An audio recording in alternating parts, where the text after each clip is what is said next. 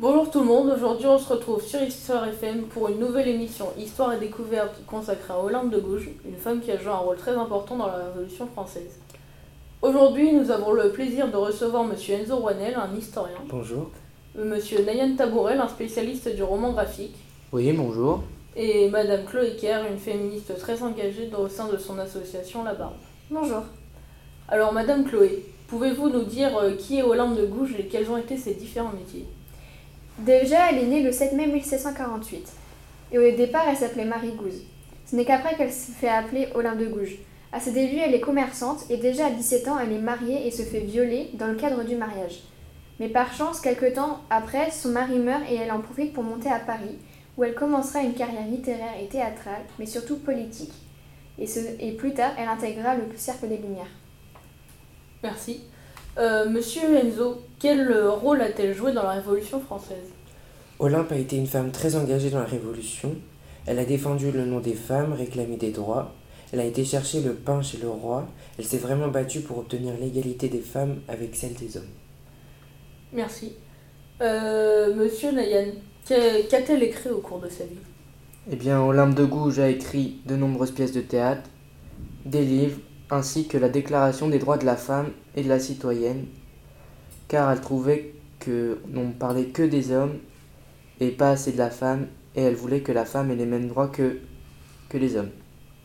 Et au final, que pensez-vous de, de ce roman graphique? Ce que je pense du livre Olympe de Gouges écrit par Catelle Boquet, c'est que dans ce roman graphique, il y a plein de vignettes représentant des tableaux connus comme le salon de Madame de Geoffrin, la salle du jeu de paume et les états généraux. Plusieurs personnages y figurent comme Robespierre. C'est un roman bien écrit et bien dessiné qui reprend l'histoire d'Olympe de Gouges. Et vous, Chloé, que pensez-vous du livre? Je pense qu'il décrit très bien à quel point les femmes étaient mal vues dans la politique et la Révolution. Mais il montre aussi la bravoure d'Olympe face à l'oppression qu'avaient toutes les femmes.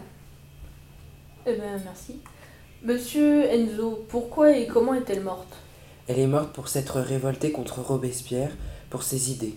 Elle s'est fait guillotiner pour les siennes et c'est honorable. C'est ce qui prouve euh, son caractère déterminé et engagé.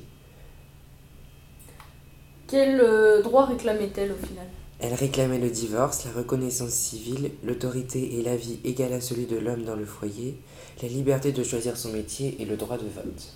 Très bien, merci. Euh, pour finir, euh, Madame Chloé, l'égalité homme-femme maintenant, est-ce que c'est respecté? On ne peut pas dire que toutes les revendications qu'elle a demandées ont été abdiquées, ou alors pas totalement. Les lois du travail, les femmes politiques, etc. ne sont pas égales aux hommes. Nous trouvons que nous ne sommes pas assez égales à vous, les hommes. Il n'y a que 25% de femmes au Sénat et 27% à l'Assemblée. Les femmes sont moins payées que les hommes même s'ils font le même métier. Eh bien, merci à vous tous. Hollande de Gouges a été une femme très engagée dans la Révolution. Elle était en avance sur son temps. Et ses idées et ses combats ont été très utiles pour maintenant et pour les femmes. Merci à tous d'avoir écouté. Nous nous retrouvons la semaine prochaine pour une nouvelle émission. Au revoir. Au Au revoir.